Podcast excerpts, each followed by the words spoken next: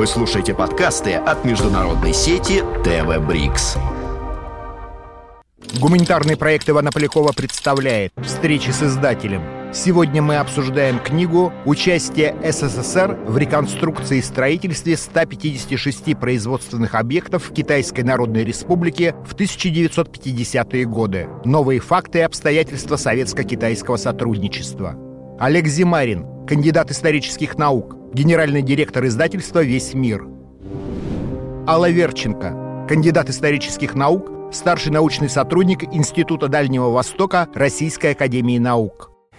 Э, мы много наслышаны, я беру э, такое обыденное, обыденное наше сознание о том, что Советский Союз помогал Китаю. Э, и кто-то помнит песни «Москва-Пекин». Это великая дружба 50-х, начало 60-х годов.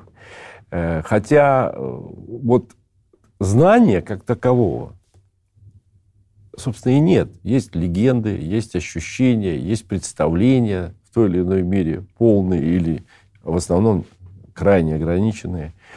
И э, это хорошо, что такая память есть. Но этого мало. Действительно, книга, с моей точки зрения, очень нужная. Потому что, как вы правильно сказали, знаний, представления есть, знаний нету.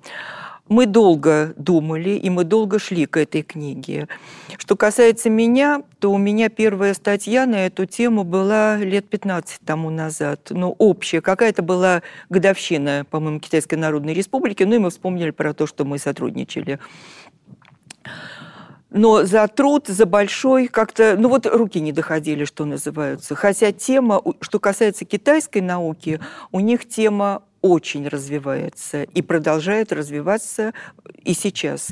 И в Институте новой истории, и есть такой институт э, современного Китая. И там, и там эта тема разрабатывается. Я знаю еще несколько научных центров по Китаю. В Лаяне есть, э, в Шанхае. Вместе сейчас с нашими русскими исследователями тоже идет изучение этой темы. Вот, наверное, время настало взяться за эту тему. В начале 1949 года в Китай приезжает Микоян ведет переговоры. Это первая личная встреча высокого партийного руководителя советского с Мао Цзэдуном. Ну вот приезжает Микоян. Его очень хорошо в Сибайпо принимают. Он разговаривает со всеми высшими руководителями. Там и Мао Цзэдун, там и Джо Лай. И первый вопрос, который он задает китайцам, ему хочется выяснить, каково хозяйственное положение страны. Потому что мы прекрасно понимаем, что нам нужен сильный, Китай во всех отношениях. А, там ни военки сильные, ни промышленности сильные, и сельское хозяйство тоже все совершенно примитивное. Вот какое-то представление он получает. Ежедневно он шлет телеграммы в Москву, получает оттуда комментарии, вот по какой линии что узнать. И уже тогда Мао Цзэдун ставит вопрос о том, что неплохо бы получить нам кредит, и озвучивает цифру вот эту вот 300 э, миллиардов долларов, миллионов – Миллионов. Миллионов, конечно. 300 Миллиардов. Да. Это слишком, у нас да, такого да, и не было. Да, 300 миллионов долларов. И она так и потом, надо сказать, и осталась. Угу. И озвучивает некоторые направления, которые, по которым он бы хотел получать сотрудничество. КНР еще не провозглашена. В, на северо-востоке... Да, это Вот это, которая зима угу. еще. Это зима даже. Февраль, да. зима. А, извините, февраль, зима. да, конечно. Вот э, это еще зима, это еще ничего нету, но на северо-востоке уже сформировано правительство, которое первым начинает э, посылать заявки. Тогда первое сотрудничество наше – это личные контакты. Это Гауган, это Линьбяо и э, Сталин в Москве. Ну, там Сталин правительство. Все заявки идут только по партийной линии. Первая помощь, которую мы начали оказывать, это 1948 год восстановление железных дорог. Сталин вызывает к себе Ковалева, который работал тогда министром, уровень на котором идет оказание помощи, э, министр путей сообщения. И он еще известен тем, что он очень хорошо проявил себя во время грузоперевозок в период войны вот организатор железнодорожного движения. Сталин вызывает его, выделяет ему большую группу специалистов, и они в 1948 году едут на северо-восток восстанавливать железные дороги. И к весне 49 года по северо-востоку железные дороги уже были восстановлены. Но тут все-таки у нас особый интерес к КВЖД. У нас есть особый интерес, конечно, совместное управление. КВЖД уже тогда была не наша, была южно-маньчжурская только ну, да, наша. Но... но свои интересы были. Но в то же самое время мы обеспечили китайцам платформу для успешного наступления на юг через Янцзы. Они успешно завершили три крупных северо-восточных операции. В 31 января освобождение Пекина, Тиньцзинь-Пекин – мирное освобождение, между прочим. Кстати говоря, там тоже мы сыграли некоторую роль, потому что наш консул в Тензине да. имел связи с дочерью, как называется, командира команда гарнизона. командира гарнизона пекинского. Да. И через дочь как-то... Ну, это одно из каналов, конечно, это не решающее, но тем не да, менее... Да, он потом сыграл большую роль в... Да, да он, стал, он перешел на сторону, на сторону КПК. Да. Вот, э, вот с этого началась помощь. В феврале 49 года, еще раз говорю, до освобождения, мы придумали, что нам нужно снять э, фильм об освобожденных районах Китая, у Маньчжурии. И посылаем туда оператора Капалина по фамилии, который, между прочим, снял фильм «Битва за Москву», которая получила э, Оскара как документальный фильм в 43 году. Вот этот, он один из, там два было. Вот он едет с миссией снять фильм про освобожденные районы. И он своими собственными глазами видит, что железные дороги восстановлены, то есть он проехал от границы до Пекина через Синьцзинь и э, Далянь до Пекина э, и писал, что только э, всякие сооружения еще разрушены, поезда все ходят.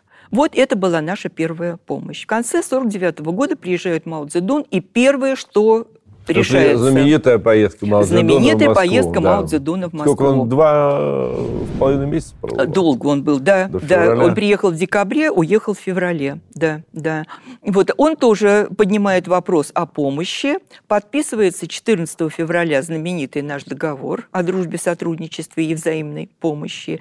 И в этот же день, по просьбе китайцев Джон Лай, между прочим, подписывается соглашение о представлении кредита вот на эти же самые 300 миллионов американских американских долларов на льготных условиях. Это было выгодно, в общем, и нам, и китайцам. У китайцев не было валюты, они не могли отвечать валютой, поэтому они отвечали, оплачивали кредит товарами. А нам это тоже было очень хорошо, потому что среди общей массы товаров общего потребления, вспомните, шерстяные кофты, термосы, полотенца, это то, что видело население. Было и мясо, были и соевые бобы, было продовольствие в больших масштабах, и были еще редкие цветные металлы, в которых мы испытывали тоже очень большую потребность. То есть тут было вот совершенно нормально. Этот договор был заключен на... Нет, по существу бартер.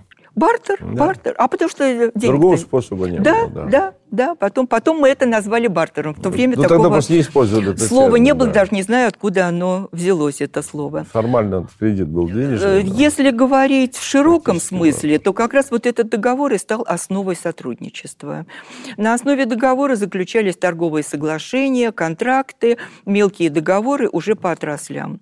В сотрудничестве были задействованы, ну, я без преувеличения скажу, все министерства, ведомства, все, что было у нас, вся страна знала, что кто-то работает на Китай. Конечно, была масса всяких недоразумений. То китайцы запрашивали все, что вот, вот они приехали, увидели что-то, вот нам это нужно.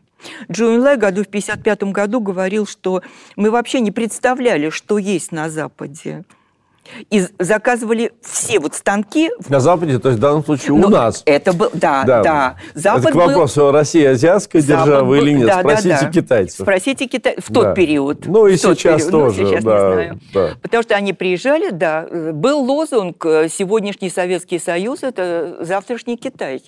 И все на это ориентировались. Вот они приезжали, видели, вот это, это, это.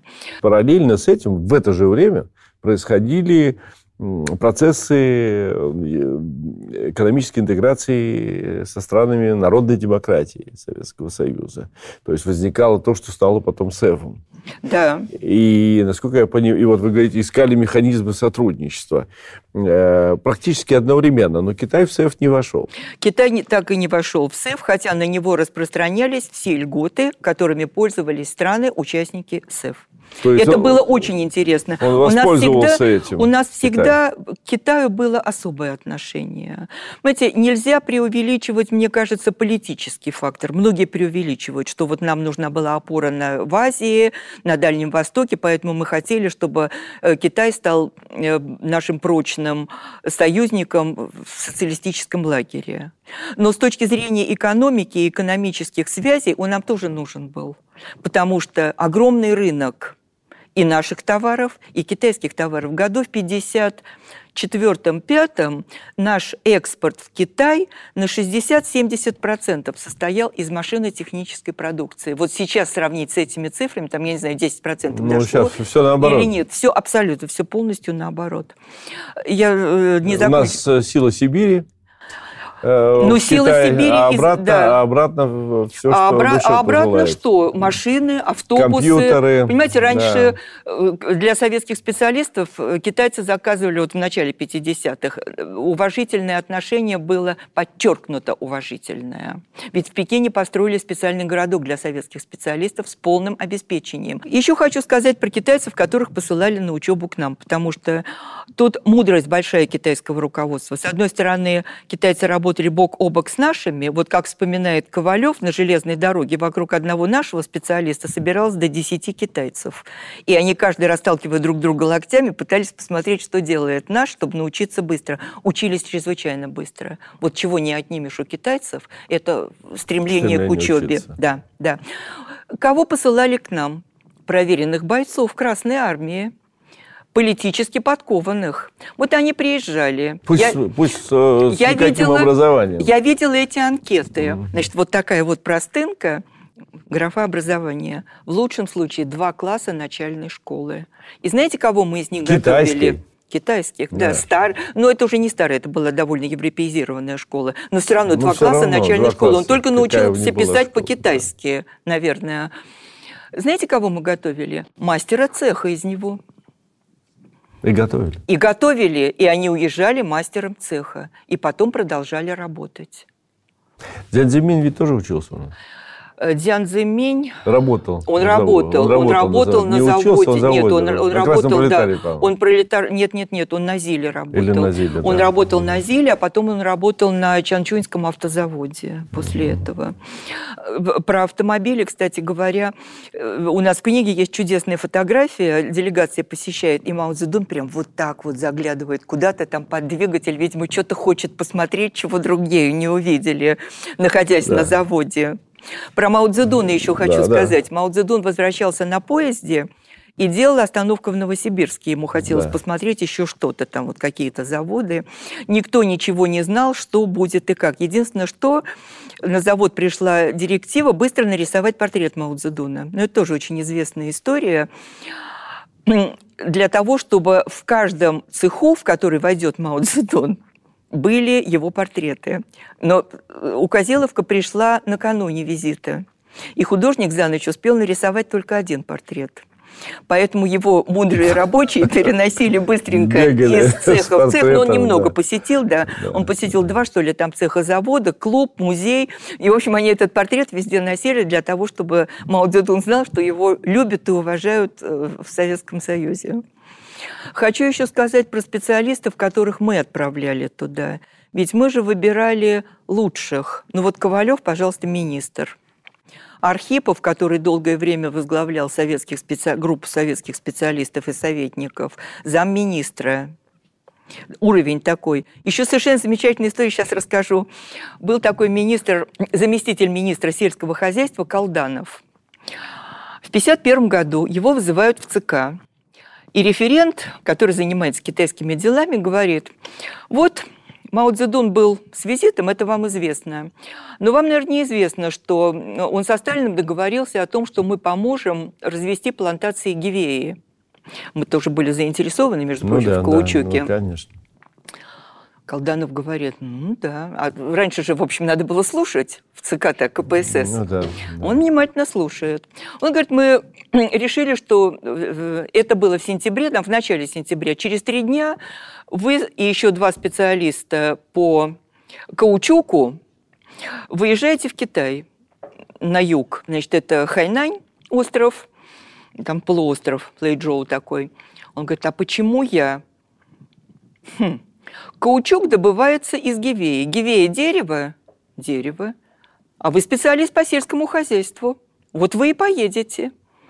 Три дня он изучал что-то по гевее и поехал. Но мало того, что он не имел четкого представления о том, что такое гевея и как ее выращивать, на месте тоже все специалисты по гивее уехали с гоминдановским правительством. Все плантации были разорены. Едианин в то время был губернатором провинции Гуандун. Он лично с крестьянами ходил по лесам и искал ростки этой самой гивеи. Начали сажать. А она очень капризная, когда прирастается. Ей надо посадить какие-то большие деревья, между ними эти самые росточки, потому что там какой-то полуостров, продуваемый ветрами. Посадили. Сколько-то гектаров много. Зимой пришли ветры, и все снесло. И вот в таких условиях наши работали. Более того, это были еще времена, когда, работ... Э, когда орудовали бандиты. То есть власть еще не была, особенно на юге страны не была. И они работали под охраной. И в 55-56 году, 55-м, была в Гуанчжоу выставка достижений нашей промышленности мы привозили для того, чтобы обуч- обучать их. И нашу э, вот колонну, которая ехала на выставку, танки сопровождали на всякий случай. Вот, кстати говоря, еще об условиях, в которых работали наши специалисты. Но опять-таки надо отдать должное китайцам. Они создавали условия, и это было оговорено в контрактах, которые заключались по линии министерств, что да, обеспечивают квартирами. Подчеркивают, и подчеркивается, что, что электричество и отопление. Угу. Это было обязательно. и к ним, конечно, относились с большим пиететом. Программа вот называется 156 предприятий, но это китайское отношение к числам, там, конечно, не 156 да, сейчас. Да, про это, да, Вы сейчас об можно... этом скажете, а, но... Знаете, для Китая это символ. Вот когда говорят 156 объектов, это они знают, о чем идет речь. Он сложился э, из трех соглашений, которые были заключены в 50-53 годах и были рассчитаны на первую пятилетку. Из них за этот период мы пустили в строй 150 предприятий. Э, остальные там э, были ну, объективные причины. Что-то они отменили, что-то не удалось завершить. Но после 1953 года еще был целый ряд соглашений он директор Института экономики. Вот в 1959 году я читала статью его «Китаец», Китайской академии наук. В то время не было общественных наук. Он пишет 211 предприятий. Это, понимаете, китайская точка зрения на 59 год. Мы считаем, что их было больше, потому что Китайцы не считают э, отдельным предприятием, если мы строили, например, теплоэлектростанцию, а она обслуживала это предприятие. Но это же отдельный объект, это отдельная документация, это отдельный сбор первоначальных данных, проекты, оборудование, все отдельное. Или, например, цех – который не имеет отношения к основному производству, он вынесен за пределы, но он цех называется, и он немножко другого профиля. Это тоже, и им занималось, предположим, другое министерство.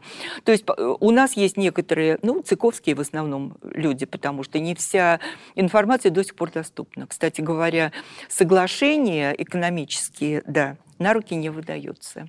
Мы не видели ни одного, мы знаем только понаслышке. Где-то там вот кусок опубликовали, где-то китайцы что-то опубликовали со своей стороны. Вот мы это переводим и судим по этому соглашению. Что есть еще немало... Э, Еще не, не, паханное, не паханное поле. поле. Тем более не все отрасли да, вы осветили. Да, Во-вторых, да. я думаю, что напрашивается сотрудничество с китайскими авторами, с китайскими э, учеными. Тут, понимаете, очень сложно. Тут опять сложно, проблема, проблема языка. Проблема языка. Но для вас это не проблема. Ну, понимаете, я кое-как это там как-то разберусь. Ну, в общем, сложно, сложно. С оценками сложно, потому что сейчас китайцы не очень любят вспоминать те времена, когда они жили не очень хорошо, потому что они живут хорошо. Они вторая экономика мира, у них все прекрасно. А тут им вспоминают какие-то тяжелые времена, когда они корзинами таскали землю. Кстати говоря, вот про корзины. Руководитель группы советских специалистов на Чанчуньском заводе, когда рыли... Автомобильном. Автомобильном, да. да, автомобильном заводе. Когда рыли котлован, учил китайцев пользоваться нашей тачкой. Вот этой вот на одном колесе, и там ну, две да. таких штучки. Потому что они носили все только корзинами. Ну, это вот определенные э, исторические навыки труда, которые да, там... Да, или в, в шахтах, например, э, мы приехали со своим отбойным молотком и стали предлагать им им пользоваться, а у них кайло было. И очень долго переучивали. Сначала они говорили, что молоток тяжелый, потом, что он там э, очень вибрирует сильно. Но потом, когда их уже научили квалифицированно его держать, они говорят, да, надо же. А что же вы раньше нам этого не показали? И они показывали, кстати говоря, результаты гораздо больше, чем э, наши шахтеры, раза в два. Но это тоже при упорстве китайцев, там 14 часов без э, отдыха выработка угля. Представляете себе? Да, свои стахановые у китайцев свои тоже были. Но так или иначе, конечно, это очень важная страница в истории наших стран, страница, которая, мне кажется, она очень поучительная, и в том числе и сегодня. Вот э, во время даже нашей беседы, вот те моменты, которые вы подчеркнули, э, они показывают, что э, нам не просто надо помнить об этом, но нужно какие-то уроки извлекать, в том числе и думая о современном этапе сотрудничества. Э, китайцы, может быть, не все любят вспоминать, но они ни за ничего и не забывают. Они ничего не забывают. Вы они знаете, забывают. сейчас стало очень популярным писать историю своих мест в Китае там ну, история да, провинции, история. да, то, местные что, истории. То, да. local history. Local, ну, а у них это, у них, да. у них немножко по-китайски называется, содержание то же самое, то же самое. И они везде достаточно хорошо пишут о тех временах. Они пишут о том, что мы им построили первые дома со всеми удобствами, с душем, с водой, которая поднималась на пятый этаж. В южных районах мы в стены прокладывали там какие-то вещества, еще что-то, чтобы не заводилась всякая тараканщина, которой там очень много, в том числе вредная. Понимаете, все было продумано, они это помнят. Многие городки, которые остались от промышленных предприятий, превращены в туристические зоны. Это места, которые охраняются государством. А то, что вы сказали, надо помнить, я согласна, надо помнить. Надо помнить не только историю, надо помнить людей которые этим да, занимались, ну, потому что все, люди, все люди, великие конечно, дела, да. конечно, совершаются людьми. И мне кажется, что если эта книга дойдет до каких-нибудь наших министерств, организаций, может быть, они тоже вспомнят, кто работал у них, кто был ветеранами их отрасли, например. Потому что у нас там есть именной указатель, мы с большим э, трудом его восстанавливали. Может быть, кто-то э, родных своих вспомнит, например. Это тоже было бы очень здорово. А что касается опыта, это уникальный опыт. Вот это вот сотрудничество десятилетия с 50 до 60 -го года. У нас по микробиологии, по медицине мы сотрудничали еще года до 63-4. -го. Такие тоненькие ниточки. А в целом это уникальный опыт по объему, что мы сделали в течение многих лет сколько людей было вовлечено. И я считаю, что для китайцев это был урок и они извлекли из него пользу, когда они начали сотрудничество с Западом вот, в дансяопеновские реформы. Для них это не прошло. Для китайцев ничего не проходит э, зря. Они мудрые, конечно. Основная критика, конечно, была, когда в Китае началась политика реформы и открытости. Потому что они поняли, что То есть вы в этой ситуации... в виду Дэн Сяопина? Да, да, вот да. Этот после... период. Да, То да, есть критика этот период. Э, понимаете, э, крупные предприятия, да, крупные годы. предприятия уже не соответствовали уровню э, системы хозяйственной, которая была в Китае. Ну, это в том уже... смысле, что они открылись, э, так сказать, как бы мир, они увидели устаревшее советское производство. Нет, даже нет, нет, нет. Система хозяйствования крупных предприятий, они уже не нужны были такими большими. А, в этом смысле. Да, угу. да. Потом в начале 90-х они обратились к нам устарело же оборудование, сколько, 50 лет. Угу. Вот на Чанчуньском заводе был наш э, специалист по э, кабелям, по прокладке каких-то тепловых, тепловые магистрали, угу. какие-то кабели они прокладывали. Они работали, это китайцы пишут, без ремонта, без всего 40 лет. Их никто не вскрывал. Вот какие мы, какое получили оборудование. Но к 90-м, конечно, все старело, нужно было что-то делать. Они обратились к нам. Они пытались с ЗИЛом наладить контакты. Они ездили на Урал. Вспомните, что у нас было в 90-е. И началось сотрудничество уже с западными, с Тойотой, с, Adidas, с, этим, ну, с Audi. Понятно все тот не получилось. Мы упустили шанс. Вот это вот, конечно, была наша промашка, что мы допустили. Ну, просто Если это, бы мы это про... не, не промашка, у нас, у нас совпали э, вернее, да, ци, ци, циклы Да, у нас цикл, вот, цикл, цикл как-то так совпали, вот не совпал, да. не, не, получ... не получилось. Мы не воспользовались. Да. Спасибо. И будем это дальше изучать. А будем изучать, да, будем изучать. Производство Омской телевизионной компании ТВ «Брикс» под общей редакцией кандидата философских наук Сергея Деменского.